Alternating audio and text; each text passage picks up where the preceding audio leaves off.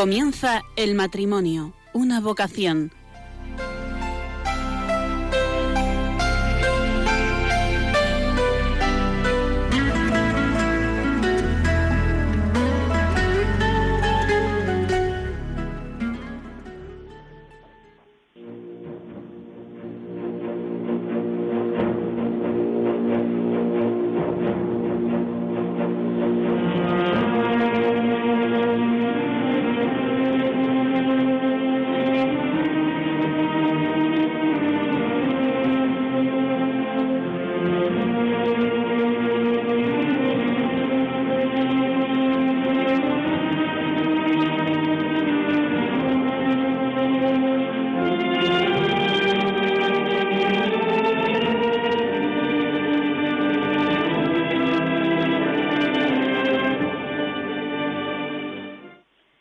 buenas noches, queridos oyentes de Radio María. Están ustedes escuchando este programa que hemos preparado con mucho cariño desde Valencia y que le hemos titulado Desde la vocación matrimonial, cómo ejercer los derechos y los deberes de los padres en la educación de sus hijos. Y lo vamos a tratar desde varios aspectos. Tenemos que tenemos como padres, tenemos derechos y obligaciones. Pero antes de empezar, nos queremos encomendar a San José, patrono de los padres, y para ello voy a rezarles la invocación que escribió San Juan XXIII a San José. San José, guardián de Jesús y casto esposo de María, tú empleaste toda tu vida en el perfecto cumplimiento de tu deber. Tú mantuviste a la Sagrada Familia de Nazaret con el trabajo de tus manos Protege bondadosamente a los que vuelven confiadamente a ti. Tú conoces sus aspiraciones y sus esperanzas. Ellos se dirigen a ti porque saben que tú los comprendes y los proteges. Tú también supiste de pruebas, cansancio, trabajo, pero aún dentro de las preocupaciones materiales de la vida, tu alma estaba llena de profunda paz, llena de verdadera alegría debido al íntimo trato que gozaste con el Hijo de Dios que te fue confiado a ti y a la vez a María, su tierna madre. Amén. También nos queremos encomendar a San Juan Pablo II, patrono de la familia, para que sepamos los invitados del programa y yo hacer llegar a sus corazones las enseñanzas de la Iglesia Católica en esta materia. El futuro de la humanidad pasa por la familia, y la educación que demos a nuestros hijos dependerá su futuro y el de la humanidad. El matrimonio y la familia están ordenados al bien de los esposos, a la procreación y a la educación de los hijos. Entre los miembros de la familia se establecen relaciones personales y responsabilidades primarias. Con Cristo, las familias se convierten en iglesias domésticas, porque es una comunidad de fe, esperanza y amor. La familia es la célula original de la sociedad humana y precede a cualquier reconocimiento de la autoridad pública. Los principios y valores familiares constituyen el fundamento de la vida social. El hijo es un don de Dios, el don más grande dentro del matrimonio. No existe derecho a tener hijos y sí el derecho a que sea respetada como persona desde el momento de la concepción hasta la muerte natural. En este programa vamos a tratar de los deberes y los derechos de los padres a la educación de sus hijos, tanto desde el prisma de la fe católica como desde el derecho natural y jurídico. Para ello hemos invitado a importantes expertos en el tema de la educación docente y que en la actualidad y en los padres tenemos que participar pasamos a invitar a, presentar a nuestros invitados. En primer lugar, don Rafael Cerdá Capuz es sacerdote y es delegado de enseñanza desde el año 2004 y vicario episcopal de la Vicaría número 1 desde diciembre de 2016. Buenas noches, don Rafael. Muy buenas noches. También tenemos a don Jorge Sánchez Tarazaga, voluntario de Radio María de Valencia, que es muy frecuente en nuestros programas y que lamentablemente no ha podido acompañarle Lourdes esta noche, su esposa, porque tenía otro compromiso, es padre de once hijos y tiene tres en el cielo. Es doctor en Derecho, presidente de la Asociación Valencia Educa en Libertad y de la Federación FEDEL, que agrupa a diferentes asociaciones a diferentes asociaciones nacionales, ¿no? Buenas noches, Conchita. No, de la comunidad autónoma. ¿eh? En Defensa de la Libertad de Educación, varias asociaciones estamos agrupadas en FEDEL, pero bajo este ámbito y este prisma de defensa de la libertad de educación. Muy bien. Y gracias por traerme aquí una vez más. Estoy en casa. Muy bien, la verdad que sí. Y tenemos a Laude Pérez Gago, es diplomada en Magisterio, licenciada en Ciencias Biológicas, dedicada a la docencia desde hace 39 años. 17 como maestra y 22 como profesora de secundaria. Está jubilada recientemente. Actúa actualmente y colabora como responsable de la formación del profesorado en la Asociación Católica de Maestros y es catequista de Puscomunión en una parroquia. Buenas noches, Laude. Buenas noches, Conchita. Bienvenida a Radio María. Gracias. Y por último tenemos a Eduardo Tormo, que en, en la nota de que me ha pasado de currículum me pone esposo y padre feliz de nueve hijos. Estupendo. es, verdad. Además es diplomado en educación infantil y primaria, ha ocupado diferentes cargos directivos en los centros que ha impartido clases y actualmente imparte en los escolapios de la Malvarrosa. También es presidente de la Asociación Católica de Maestros de Valencia, que fue fundada en 1947 por don Marcelino Olaechea. Buenas noches, Eduardo. Buenas noches, Conchita. Es una alegría que vengáis aquí a, la casa del maestro y es una bendición estar con vosotros. Pues nada, vamos a empezar con las preguntas que tenemos preparadas y en primer lugar le preguntamos a don Rafael, que es delegado de enseñanza del Arzobispado de Valencia desde hace muchos años y ha tratado con varios gobiernos autonómicos. Desde su posición, nadie mejor para explicarnos ¿Qué dice la doctrina social de la Iglesia sobre el papel de la familia en la educación de los hijos? Pues la afirmación es rotunda. Los padres son los colaboradores de Dios en la creación de esta nueva vida y por tanto son quienes acompañan a esos hijos suyos y hijos de Dios a lo largo de su vida para que vayan creciendo y para que vayan ellos al mismo tiempo pudiendo tener las condiciones necesarias para poder decidir en su vida, poder amar a Dios y poder amar a los hermanos. Por tanto, los padres son los educadores naturales de sus hijos, con sus pobrezas y con todas sus riquezas, pero desde luego con un amor, el amor de padres, que nadie más lo va a tener igual. Estoy de acuerdo con usted perfectamente. Me alegro mucho. y entonces los poderes públicos, don Rafael, ¿pueden sustituir a los padres en la educación de los hijos? Yo creo que esa es la tentación constante de eh, quienes tienen o quienes ejercen el poder en cada momento. Es cierto también que después hay ideologías diferentes. Hay unos eh, planteamientos eh, ideológicos que son, em, diríamos, más ordenadores de todo, más intervencionistas. Hay otros planteamientos en los cuales, pues bueno, se considera que a la sociedad es quien debe tener la iniciativa, ¿no? Pero en cualquier caso, sí que es verdad que últimamente en nuestras sociedades, no solamente en España, sino en el mundo occidental en general, estamos teniendo un fuerte intervencionismo. Un intervencionismo que además de alguna forma mm, entra a formar parte de, esta, de este mundo global en el que en estos momentos estamos.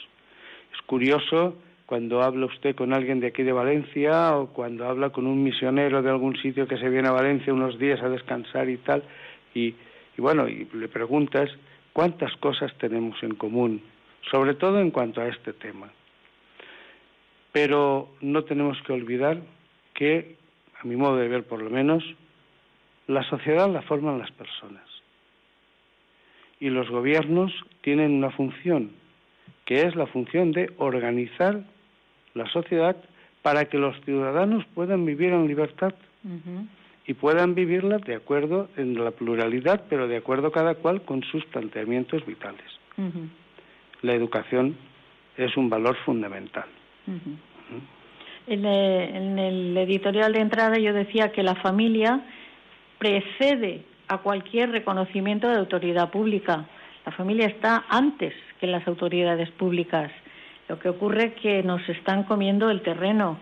Y ahora paso a Jorge. Que es el, doctor en Derecho, el padre de 11 hijos, que él sabe lo que, lo que es educar. ¿Y, qué nos dice la Constitución española en cuanto al derecho a, a la educación de los hijos que tenemos los padres, derecho y deber?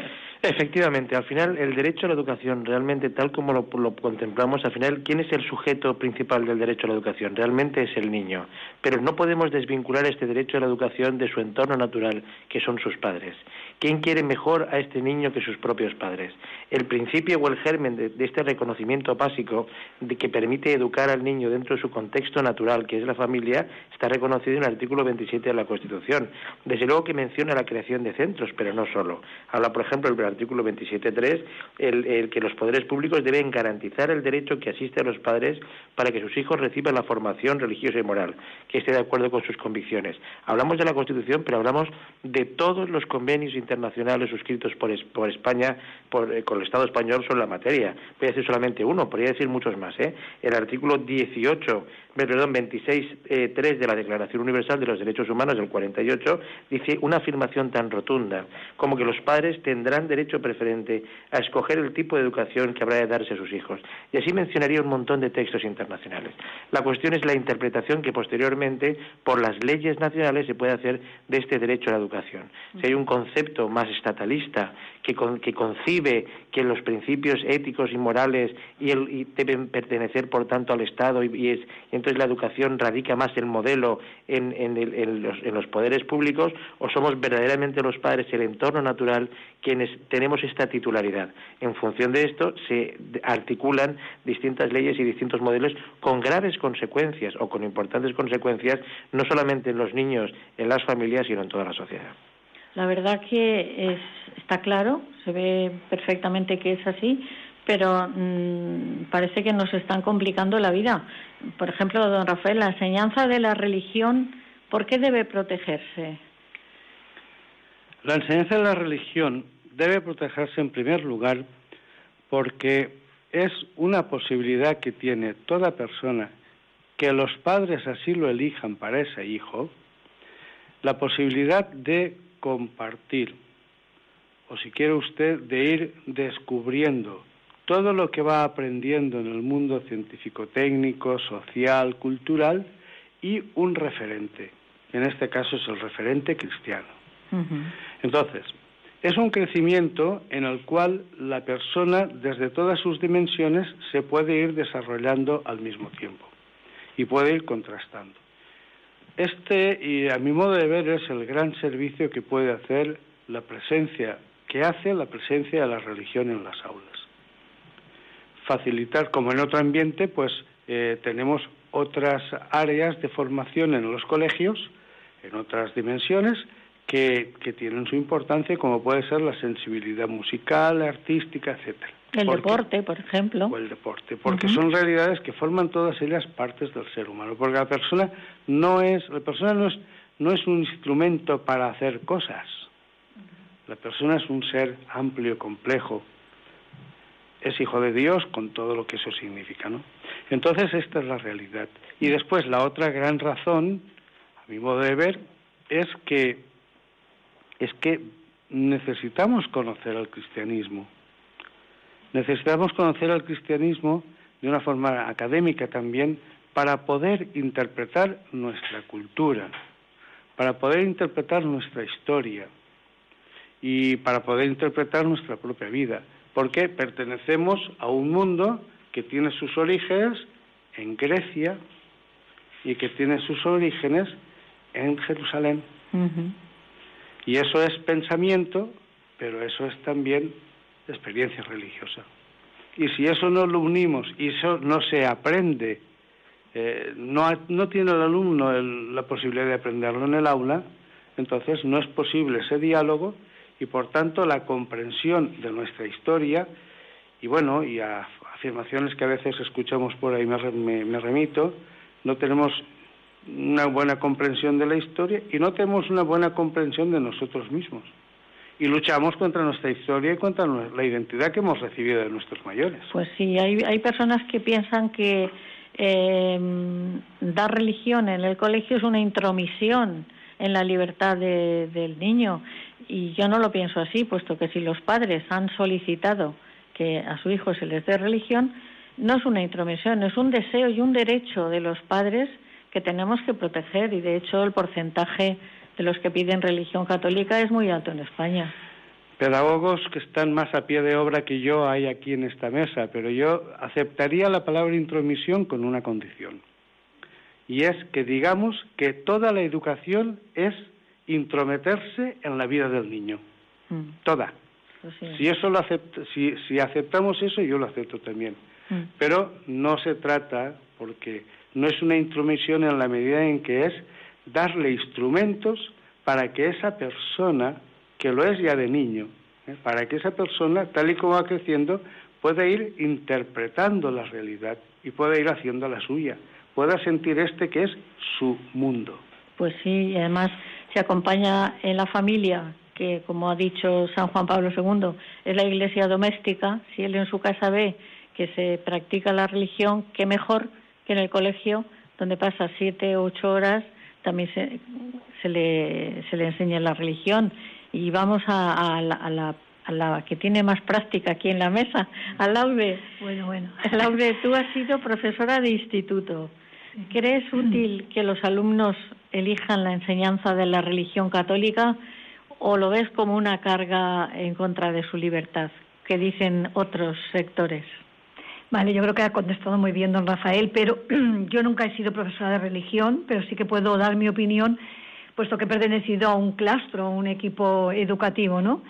Yo creo que no es ninguna carga, como ha dicho, contra la libertad, puesto que la eligen libremente.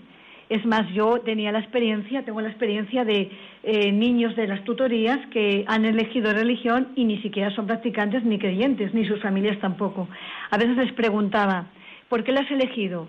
Y ellos daban argumentos, pues por conocer de qué va, por eh, curiosidad, porque otros amigos me han hablado bien o me han contado cosas, y algunos incluso decían, porque mi padre me dice que si no, no entenderé la historia, no podré interpretar cuando vaya a una catedral, entender lo que, lo que está allí eh, eh, esculpido, no, no entenderé. Y si mis padres, que no son creyentes, pues me han aconsejado y los críos, la, lo bueno, los chicos la elegían. Eh, estoy hablando de secundaria, que la mayoría de los padres les dejan elegir a los hijos, ¿no? Y luego cuando me dices que sí es útil, bueno, yo supongo que lo has hecho adrede, la palabrita esta la has puesto adrede, porque hoy todo se mide si sirve o no sirve. Entonces, eh, porque, no sé, yo pienso, te voy a poner un ejemplo, porque soy más, soy un poco práctica en ese sentido, ¿no? A ver, hace como seis años, es una anécdota, pero yo creo que es eh, bastante clarificadora. Eh, se jubilaba la profesora de religión del instituto y entonces un grupo de profesores eh, queríamos montarle una fiesta, ¿no? Mm, hacer una fiesta para la, jubilación, siempre lo hacemos, ¿no? Y en este momento se nos ocurrió que podíamos pasar por las clases y a los niños que, estaban, que daban religión, que mi instituto era casi mayoría, eh, les, pedimos en un tamaño de cuartilla que escribieran algo sobre eh, la asignatura que habían recibido, los años que habían estado, la profesora, si les había servido o no les había servido. La, la no sé, la curiosidad fue que eh, yo se lo decía a los alumnos de, de, religión y muchos de los otros que no iban a religión querían también dar su opinión sobre la profesora y sobre, en general, ellos también querían participar, ¿no? Muchos compañeros me decían, eso es muy arriesgado porque pueden decir cualquier cosa. Digo, no pasa nada, nosotros admitimos todo, ¿no? lo, lo importante fue que todo el instituto, todo el instituto, todos los niños, exceptuando dos, y somos unos 400, no sé cuántos, nunca los contaba, pero bueno, más o menos por ahí, eh, opinaran que les había servido muchísimo la asignatura, que les había servido para sus problemas, para saber cómo tenían que actuar, que, habían, que les había abierto el mundo a la solidaridad, a la fraternidad, y decían cosas muy bonitas con sus palabras. En realidad estaban diciendo que habían aprendido valores, es decir, entre nosotros habían, aprendido, habían practicado o habían aprendido o adquirido virtudes. Y eso es muy importante para la persona, para su crecimiento, para, para todo. Pues nada, animamos desde aquí a los profesores de religión para que se crezcan con esta anécdota y la verdad que el profesor eh, le consiga un crecimiento humano y personal en el alumno que, que atiende con, con atención a, a, la clase de religión. Bueno, queridos oyentes, cuando son las nueve y veinte en, en en la península y las 8 y 20 en Canarias vamos a hacer un pequeño corte musical.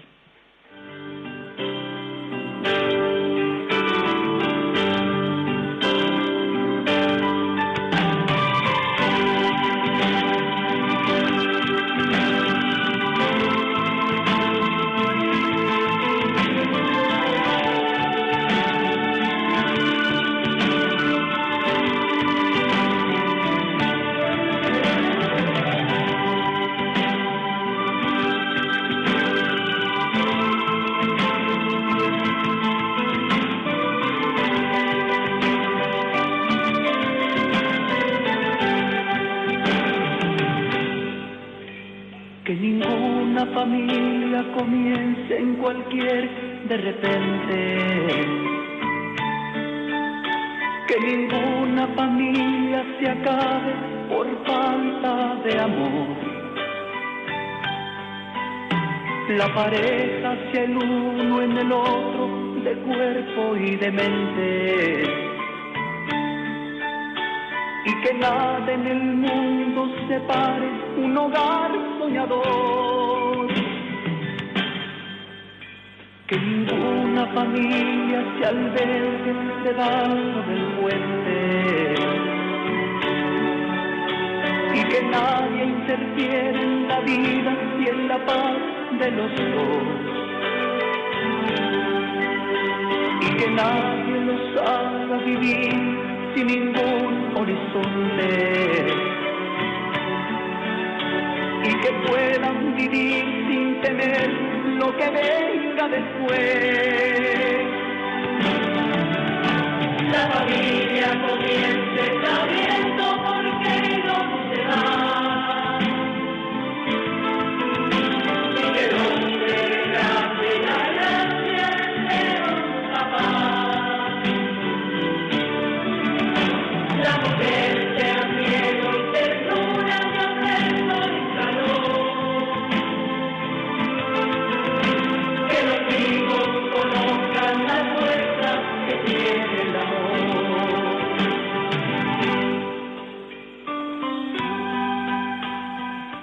Estamos aquí de nuevo, queridos oyentes de Radio María, en el programa El matrimonio, una vocación, al que hoy le hemos puesto el título Desde la vocación matrimonial, cómo ejercer los derechos y los deberes de los padres en la educación de los hijos.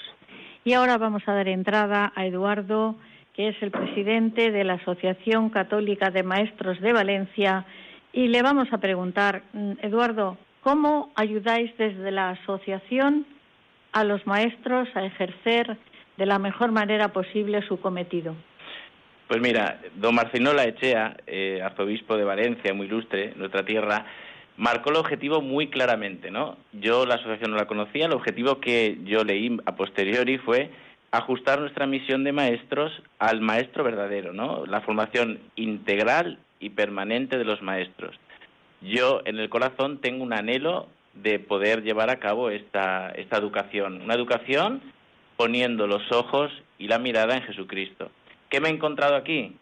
Un lugar donde mi visión educadora se ha solapado con este objetivo que nuestro fundador puso, que está en proceso de beatificación, puso en las bases y cimientos de esta asociación.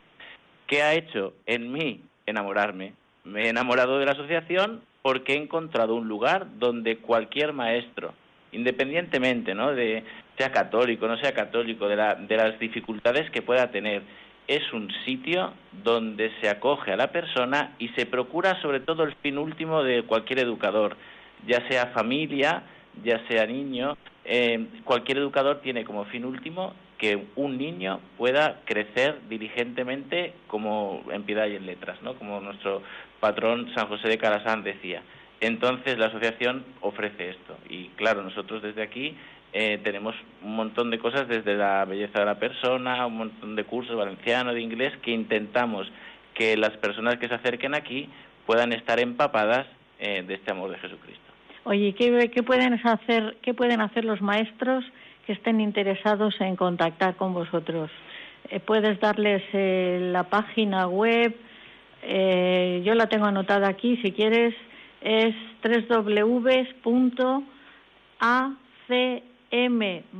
de Valencia, Asociación Católica Maestros de Valencia.net.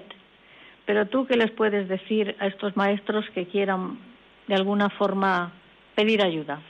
Pues a cualquier maestro, familia, joven, niño, si nosotros podemos desde aquí eh, ofrecerle ¿no? un acompañamiento para que ningún niño pueda eh, no desarrollarse, si cualquier niño como, eh, pueda encontrarse aquí eh, como una casa donde se le puede ayudar a crecer, ¿no? Cualquier maestro y cualquier persona que esté en contacto nuestro. Y pueden perfectamente dirigirse a, a, esa página. Sí, en la página estamos en la calle Avellanas también 22, cerca del arzobispado, y está la casa pues abierta, es la casa del maestro donde le acogeremos, con mucho gusto. Muy bien. Volvemos con volvemos con Laude y te quería preguntar cómo puede ayudar un profesor al crecimiento humano y personal del alumno. Laude. Bueno, pues yo creo que un profesor, sea de la asignatura que sea, de la asignatura que, no sé, cualquier asignatura, la que sea, trabaje en un colegio público, como es mi caso, o en un colegio privado, concertado, eh, toda su, su, toda su trayectoria, toda su, su su labor tiene que estar impregnada en ayudar al crecimiento del alumno y en todas las dimensiones, no solamente en la dimensión académica, intelectual, sino en todas las demás dimensiones, como ya han nombrado anteriormente, ¿no? En la espiritual, en la corporal, en la social, que es muy importante, ¿no? Porque en, todas estas dimensiones eh, ayuda al ese crecimiento del niño, ¿no? Entonces, yo enseñando biología, por ejemplo, pues eh, mi asignatura tiene que estar impregnada de todas esas dimensiones eh, y, eso lo tenéis que transmitir, lo transmites también como persona, ¿no? Eh, enseñándonos a pensar, a investigar, a plantearse eh, preguntas, no solamente a repetir una serie de conocimientos. Y eso hace que el niño crezca, que el alumno crezca, que la persona crezca, ¿no? Y sobre todo, pues, ¿cómo se hace todo esto para que puedan crecer? Yo, mi experiencia, que, pues, no sé, Dios también te ayuda y el Espíritu Santo también, ¿no? Pues rezando por los alumnos, pero mm, tratándoles con misericordia y verdad, es decir, con amor, con amor y, y con exigencia. Mm, a mí muchas veces me decían que era muy exigente, pero creo que es importante porque, eh, a ver, los alumnos, como todas las personas, tenemos sufrimientos, tenemos heridas profundas, ¿no? Eh, a veces, pues, problemas familiares, problemas eh, académicos, problemas y en la adolescencia, además, muchos más, ¿no? Que se complican, ¿no? Entonces, eh, no dejarles dormir en, en, en sus, eh, en sus victimismos, ¿no? Sí, escucharles, ayudarles y sobre todo a partir de esas realidades que ellos tienen, sabiendo lo que tienen, las dificultades que tienen, cómo, cómo viven, qué, qué les pasa en su familia, etcétera, estirar de ellos, ayudarles y hacerles luchar, ayudarles para que luchen y puedan crecer, puedan avanzar. Entonces eso es muy importante, ¿no? Otra cosa que también me ha, que me ha ayudado a lo largo de la enseñanza del, del tiempo que he estado enseñando es creer en sus posibilidades.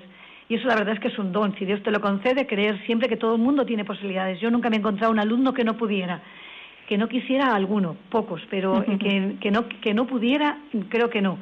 Eh, y he tenido algunos con dificultades graves, ¿no? ¿Por qué? Porque eso les ayuda a ellos eh, a sentirse dignos de poder aprender, dignos de poder aprobar y la verdad es que, claro, depende de qué asignaturas. La mía, que es la biología, que es la más bonita, pues la verdad es que es muy fácil, ¿no? Y entonces, pues ves que, que es verdad, que es decir, tú crees en sus posibilidades y ellos las desarrollan, ¿no? Y, y ves cómo eso les ayuda un montón a crecer, a, como personas, a sentirse mejor. A veces tienen esas dificultades que, que, pues, que sufren mucho, ¿no? Y, y eso todo les ayuda también a salir de sí mismos, a, a, a encontrarse, ¿no? Con los otros, con los otros compañeros, etcétera. Sí, pero esa exigencia que tú les hacías les hace más fuertes, porque en determinada parte de la sociedad estamos criando eh, jóvenes y niños light, que no, que, lastimosos, que no pueden, que a todo te ponen inconveniente, y eso no es bueno. Yo creo que es mejor la, tu teoría, exigirles con amor. Con amor, exacto. Un día de una de cal y otra de Bueno, se hace lo que se puede, ¿no? Yo sobre todo también veo que tu vida también les, sirve de ejemplo, ¿no? Eh, que seas responsable, que te prepares las clases, que corrijas no solamente el trabajo, sino también el comportamiento a tiempo, ¿no? Que estés ahí en la brecha y que nunca tires la toalla. Si ellos ven que tú no tiras la toalla, ellos siempre tienen la esperanza de tener posibilidades. Y entonces eso también es un don y hay que pedirlo, ¿no? Porque a veces dices, bueno, ya esto no, pero al día siguiente Dios te renueva las fuerzas y vuelves otra vez a empezar, como si no hubiera pasado nada. Y eso es un don, yo lo, así lo he vivido, ¿eh? Pues sí, la verdad que sí. Ahora, queridos oyentes de Radio María, que estamos en el programa El matrimonio, una vocación, vamos a pasar a otro tema de actualidad, que es eh, la autoridad de los padres y de los maestros, porque eh, pues bueno, está un poco en jaque el tema de si el padre ha de tener autoridad o es un amigo, y si el maestro es el maestro o es un amigo, con el cual el exceso de confianza no se puede conseguir lo que ha conseguido Laude. Y esta pregunta va para Jorge. Eh, Jorge, ¿protegen las autoridades, las, las leyes españolas la autoridad de los padres sobre los hijos? Fíjate, eh, Conchita, ha habido un cambio de paradigma por completo legislativo sobre lo particular. ¿eh? Eh, ¿eh? centrándonos en la pregunta que haces, por una parte está el autoridad, o sea, lo que el niño, el, el, el, educando o tu hijo te reconoce porque realmente le quieres y entonces admite lo que le dices, y luego está que en los padres es muy importante la potesta, es la capacidad de corrección, en este caso tú me estás preguntando avalada por las leyes. Ya en tiempos del presidente Rodríguez Zapatero, y luego ha sido reafirmado en tiempos del presidente actual, eh, una de las primeras cosas que se quitó es el derecho de corrección moderada de los padres que figuraban en el Código Civil. Parece algo baladí, pero no lo es, porque eso tuvo consecuencias inmediatas, porque la ley tiene una función pedagógica. Pero es que al mismo tiempo el simple cachete, sin provocar lesión, se pasó como delito en el Código Penal automáticamente se provocó todo un cambio. Yo he visto gente mm, corregir en los parques cuando algún padre le daba algún, algún cachete en una circunstancia concreta y decía, te voy a denunciar, ¿no? Este tipo de cuestiones que antes no podíamos ni imaginarlo. Estoy hablando de cosas mesuradas de un momento dado, la niña va a, correr, va a cruzar, en fin, cosas de este tipo. Este tipo de cuestiones ha ido desposeyendo cada vez más la capacidad de los padres de poder corregir a los hijos.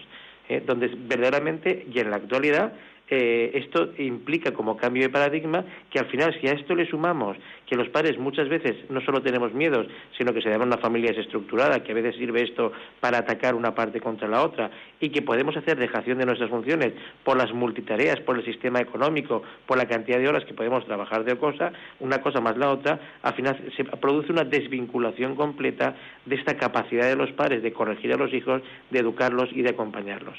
Es terrible lo que la verdad, la verdad que es un gran problema. Eh, don Rafael, usted nos quería ah, completar. Sí, no, yo comparto totalmente las palabras que está diciendo Jorge, pero en esta emisora se puede decir esto. Creo que debajo de todas estas cuestiones, a mi modo de ver, hay un problema fuerte y es que estamos perdiendo el sentido de la filiación, el ser hijos. Yo soy sacerdote, mm, no tengo hijos, no me he casado, no, ha sido por ahí por donde me he llevado la vida, o perdón, el Señor en mi vida, pero sí que tengo una cosa muy clara, y es mi experiencia de hijo. Entonces, mm, estas últimas palabras que ha pronunciado ahora Jorge, en la medida en que yo tengo conciencia de hijo, y es una conciencia que, que me gratifica a mí, en esa misma conciencia yo agacho la cabeza, pero por amor, para reclinarme sobre el pecho de aquellos que son mi confianza, que son mis padres. Exacto. Perdón porque lo diga así, pero, pero al mismo tiempo también yo acepto esa autoridad. Es precioso cuando Jesús en el templo se queda allí eh, discutiendo con los sacerdotes y tal. Y aparece José, María, pero hijo mío, qué susto, qué disgusto, qué tal. Dice. Y el evangelista nos dice, y se fue con sus padres y fue creciendo en sabiduría, en amor, etc. Porque Jesús tiene conciencia de hijo. Y me da la sensación, esto es una frase un poquito dura, pero me da la sensación que en estos momentos estamos creando entre los niños una conciencia no de ser hijos, sino una conciencia de ser individuos que tienen unos proveedores a quienes les pueden exigir todo. Sí, sí, efectivamente. Claro. ¿Y entonces qué ocurre? Pues que como son proveedores, cada cual desde nuestra cultura, cuando un proveedor no nos sirve aquello que necesitamos, le llamamos la atención. Pero es que entonces fijémonos la barbaridad, perdón por el calificativo, y es que Cuando resulta que no estoy con mis padres porque no les reconozco esa dimensión profunda de la que estamos hablando, pues entonces sobre quién esa criatura, ese niño, ese adolescente, que por natural hemos ido a buscar a nuestros padres y han sido ellos quienes nos han abrazado, ¿a quién busca? Busca el teléfono de la denuncia. ¿Cómo? El Estado, la estructura del Estado va a sustituir a los padres.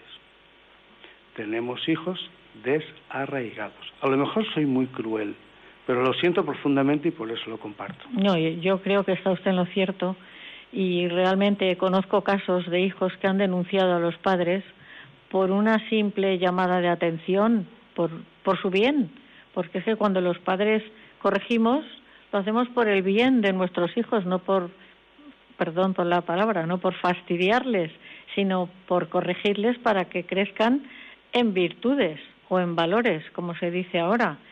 Entonces, eh, es difícil, es difícil, Jorge, este tema, porque el que hayan quitado esto que tú has dicho de, de que un simple cachete se puede convertir en, un delito por parte de los padres. Esto es mucho más amplio, ¿no? no da tiempo este programa a desbrozar toda la concepción antropológica que posteriormente ha ido incardinándose en las leyes y las consecuencias que ello tiene.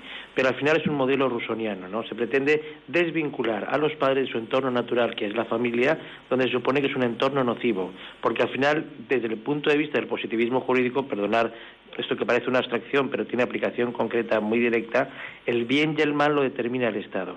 La escuela se, se convierte, por lo tanto, en un espacio político donde se determina y se enseña al niño lo que el Estado ha dicho que está bien y está mal.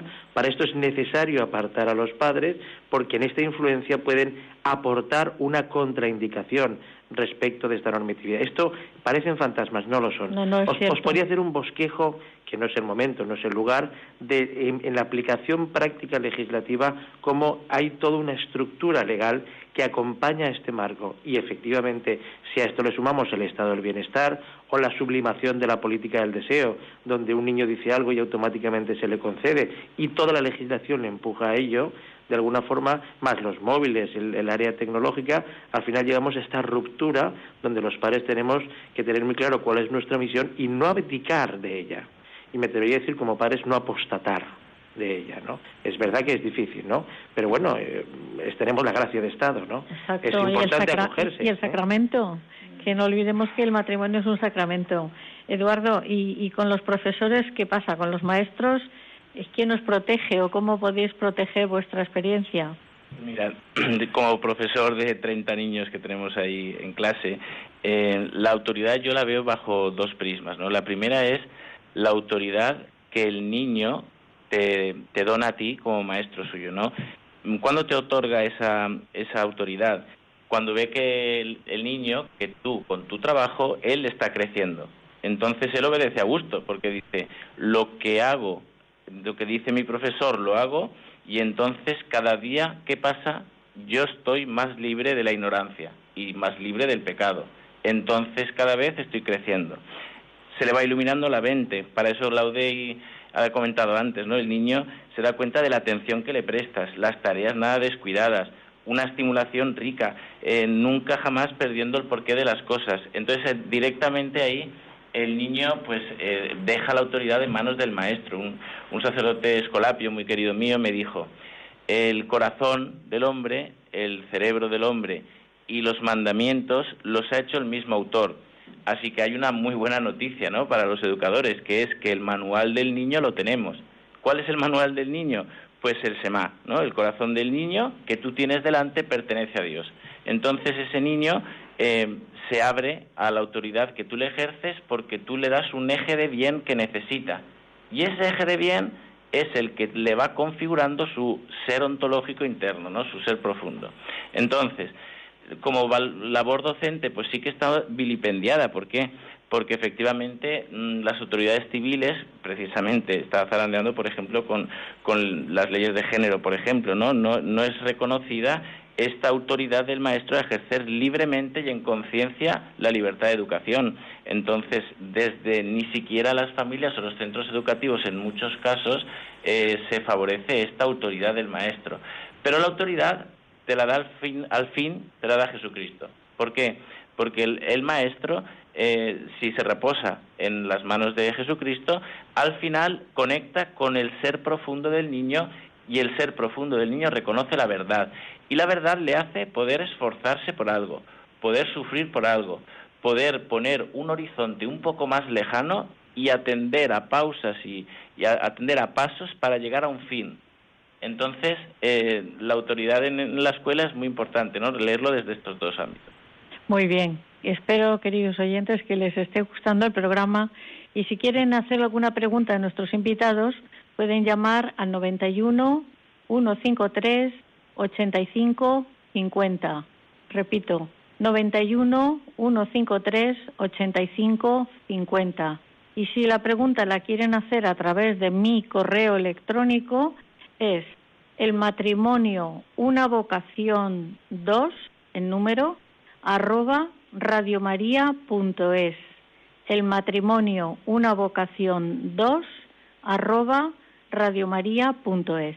Y ahora les vamos a poner una intervención del Papa Francisco de las catequesis que, que hace, que espero que les guste a todos ustedes. Queridos hermanos y hermanas, retomamos hoy las catequesis sobre la familia, hablando de los niños, muchos de los cuales sufren desgraciadamente auténticas historias de pasión. Pensemos en los hijos no deseados o abandonados, en los niños de la calle, sin educación ni atención sanitaria, en los chicos maltratados, a los que le roban su infancia y su juventud. Es una vergüenza para la sociedad y un grito de dolor dirigido directamente al corazón del Padre. Un niño nunca puede ser considerado un error el error es del mundo de los adultos, del sistema que nosotros hemos construido, que genera bolsas de pobreza y de violencia, en los que los más débiles son los más perjudicados. Los niños son responsabilidad de todos. Los padres no deberían sentirse solos en su tarea. La estabilidad social, y la promoción de la familia, la ausencia de delincuencia y posibilidad de un trabajo digno contribuyen sin duda a asegurarles un hogar. Tratándose de los niños, ningún sacrificio es demasiado. Bueno, pues estas palabras del Papa nos han dado fuerza y nos han dado eh, mucha convicción de que lo que estamos diciendo en el programa es verdadero y que en todo momento el hijo está por encima de todo. El hijo está por encima de caprichos, está por encima de ideas políticas, está por encima de, todo, eh, de, la moda. Entonces, eh, ahora vamos a tocar otro tema que tenemos preparado y es eh, en varias comunidades, en casi todas, ¿verdad, don, don Rafael? En casi todas las comunidades tenemos ya la, ley de género y en Valencia estamos ya empezándola a sufrir. Entonces, Jorge, ¿podrías resumir brevemente cómo incide en la escuela estas leyes que nos están metiendo a la fuerza? La verdad es que es un cambio de paradigma absoluto el eje al final es una expresión que es la, identidad de la persona con relación a la identidad de género sentida. El sentimiento se establece como eje fundamental de la persona. Si hay algo que es voluble ciertamente y que es cambiable en el tiempo, es precisamente el sentimiento. De hecho, no es un postulado científico, por otra parte. Y sí que es verdad que adopta parte de la realidad, un sufrimiento que pueden tener determinados jóvenes, determinados adolescentes, sobre la base de su identidad en un concepto que se llama disforia de género. Sobre la base de una percepción parcial de la realidad y un concepto equivocado de esta misma, al final elaboran todo un programa que sí que es ideológico y que tiene una incidencia en toda la sociedad, en la contratación y en un montón de cuestiones, pero especialmente en la escuela donde eh, eh, específicamente se pretende que todo el, proyecto, el proyecto educativo se configure con arreglo a este pensamiento. De hecho, los planes de convivencia, los currículos educativos, todo va a girar, incluso los vestuarios, los lavabos, todo tiene que girar alrededor de este postulado básico. Permíteme, Jorge, que tenemos una llamada. Adelante, por favor. buenas, noches.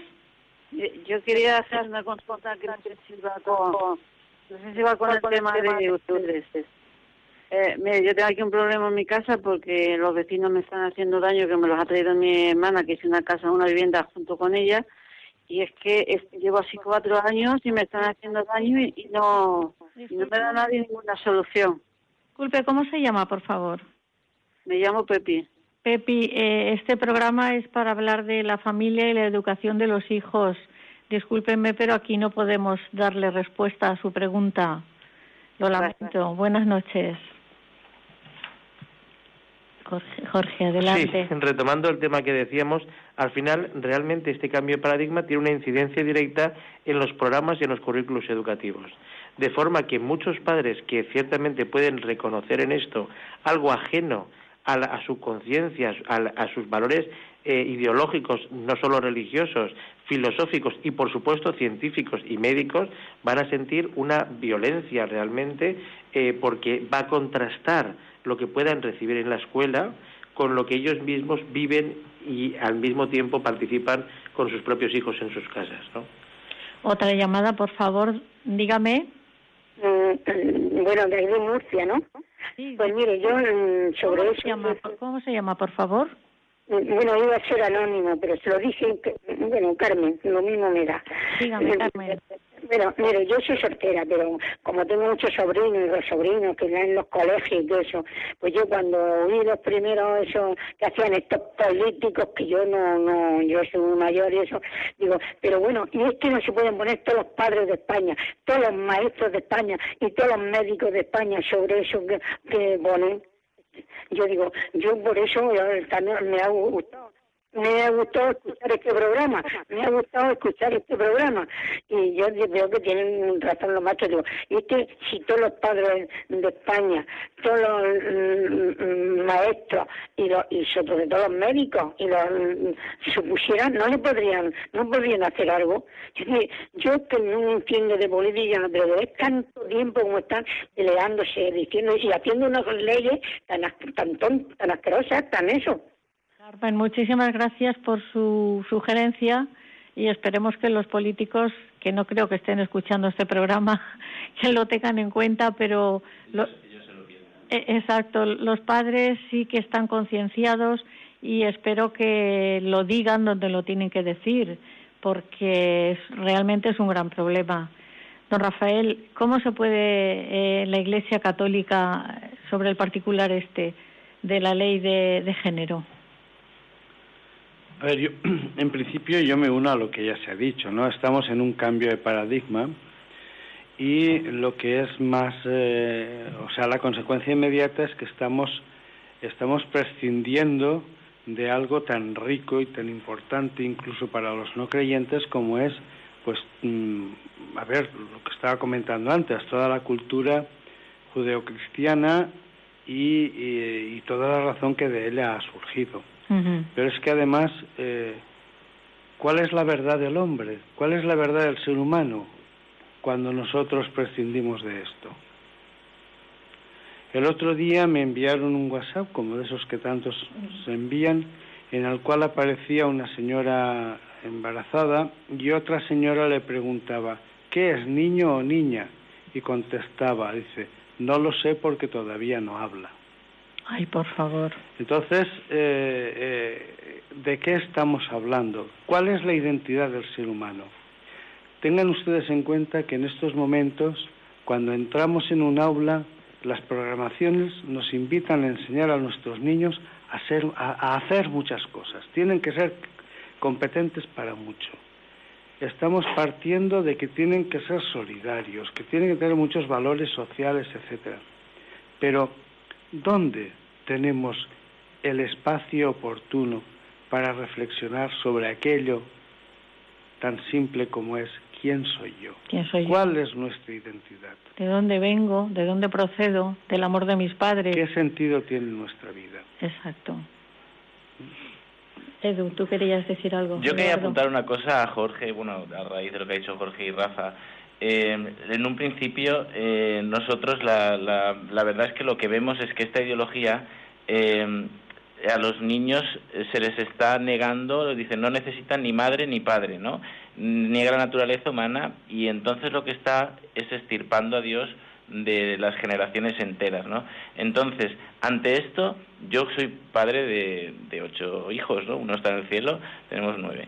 Eh, lo que veo es que cuando yo salgo a la calle, eh, mi familia es parada por cada una de las personas que encontramos por el camino y en ellos ven, en mi familia ven una belleza y una verdad, ¿no? Entonces, ante esta ideología, ¿no? ante esta, est- todos estos mecanismos de cambio antropológico que estamos hablando y que es muy importante y para analizar seriamente, yo lo que digo es que hay un tiempo también estupendo, ¿no? Para mostrar la belleza que tiene eh, la familia cristiana, ¿no? Para mostrar la belleza que tiene la- el ser humano en la concepción antropológica cristiana, como dice, ¿no? Las raíces de nuestra fe, porque nuestra familia cristiana es fuente de bendición, ¿no? Entonces, ante ese cambio antropológico, para mí se me abre una oportunidad como educador y como padre de, de ver, de enseñar a, a esta generación lo, lo bonito que es, ¿no? Vivir así.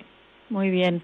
Jorge, se nos está acabando el tiempo y quiero que nos hables de qué es Bael. ¿Qué es Bael? Es una asociación que se llama Valencia Educa en Libertad, eh, que junto a otras asociaciones hermanas dentro de la comunidad valenciana estamos trabajando aquí en colaboración también con la Asociación Católica de Maestros de Valencia en defensa de la libertad de educación. Por ejemplo, con ocasión de este un protocolo que ha avanzado a la ley, una cosa extraña porque ha precedido el reglamento de alguna forma a la ley que, de género que va pronto a tener lugar aquí en Valencia, nosotros hemos presentado unas alegaciones. Y cualquier profesor, cualquier funcionario, cualquier eh, ámbito, eh, cualquier educador, cualquier familia en la escuela pública, que actualmente la instrucción eh, está directamente aplicable, que quiera contactar con nosotros, que sepa que nosotros estamos a su disposición para desde el punto de vista jurídico y también desde el punto de vista de la formación y desde el acompañamiento darle todos los instrumentos necesarios para tener para darles de ayuda. Por eso, para cualquier persona que quiera contactar con nosotros, insisto que en este caso especialmente sangrante en el ámbito de la escuela pública, que escriba por favor admin a d m i n admin arroba vael, e. Repito, admin de administración a d m i n arroba vael, e. Estamos a la disposición de familias, padres y educadores y en este caso particularmente los de la escuela pública. Si en algún momento no han podido tomar estas direcciones, ya saben que pueden remitirse a mi correo el matrimonio una vocación 2 arroba radiomaria.es. Y ya se nos ha acabado prácticamente el tiempo. Le quería preguntar, don Rafael, eh, ¿qué podemos hacer para eh, la pluralidad que tiene, el derecho que tenemos a la pluralidad en la, en la educación, en los modelos entre escuela pública, escuela concertada y escuela privada? ¿En qué se diferencian? A ver, se tienen que diferenciar, claro que sí. Lo que pasa es que aquí partimos, y yo lo, solamente lo voy a anunciar, aquí partimos de un principio, y es que, que aquello en lo que se tienen que diferenciar es en el tipo de educación, que es lo fundamental. Que tenga más o menos parque o que tengan árboles es otra historia. Pero claro, no tenemos que olvidar que toda educación, o sea, que no existe una educación aséptica que toda educación va, lleva la carga de quien ha preparado los programas y quien los realiza, evidentemente, uh -huh. como todas las obras humanas. Entonces, ¿en qué se tiene que distinguir? Pues mire, la escuela estatal en ser absolutamente respetuosa y dar cabida a todos. ¿Eh? La escuela concertada, o la escuela católica, mejor dicho, concertada o no, en cumplir fielmente su ideal, tal y como se manifiesta. Y si mi colegio tiene a la entrada un nombre católico, pues ser católicos. Uh -huh. Y cualquier escuela en general, cumplir aquello que es el ideal, que es su programa, su ideario, con el que sale a la calle y se presenta a las familias. Muy bien, pues queridos oyentes de Radio María, se nos ha terminado el tiempo. Voy a despedir a nuestros queridos oyentes y les emplazo para hacer, a nuestros invitados, perdón, y les emplazo para hacer otro programa a principio de curso porque creo que nos hemos quedado cortos y que se han quedado muchas cosas, muchas preguntas sin, sin hablar. Eso es por la compañía, Consigo el tiempo se hace siempre corto. Don Rafael, muchísimas gracias por su compañía y, su, y las impresiones que nos ha comunicado. Gracias a ustedes. Muy bien. Eh, a ti que te tengo tan cerquita, Laude. Gracias a vosotros por invitarnos. Muy Gracias bien. a Radio María. Sí, y por dejarnos vosotros el local, porque estamos en el local de la Asociación Valenciana de Maestros Católicos. Eduardo Tormo Nada, muchas gracias por venir aquí y gracias a Radio María también. y el- nuestro eterno voluntario Jorge Sánchez Tarazaga. No puedo más que reírme porque verdaderamente estoy en casa. Un Bueno. placer Radio María, un placer especial con vosotros y más con amigos como don Rafael y la Asociación Católica que tanto bien hace a los educadores y a las familias. Aquí juegan mis hijos a fútbol, aprenden inglés, y, en fin, dan un servicio de verdad. No dejéis de acercaros y comprobarlo vosotros mismos. Muy bien, pues queridos oyentes, eh, también agradecemos a Ramón y a Ángelo, que están ahí en el equipo técnico, son los que hacen posible que esto llegue a sus hogares y les emplazamos para dentro de cuatro semanas que eh, les anuncio ya que va a venir la psicóloga Beatriz Yelpo, que también es muy conocida de ustedes y que vamos a hacer un gran programa con ella. Muy buenas noches, eh, les dejamos con los compañeros de informativos y hasta que ustedes quieran. Buenas noches.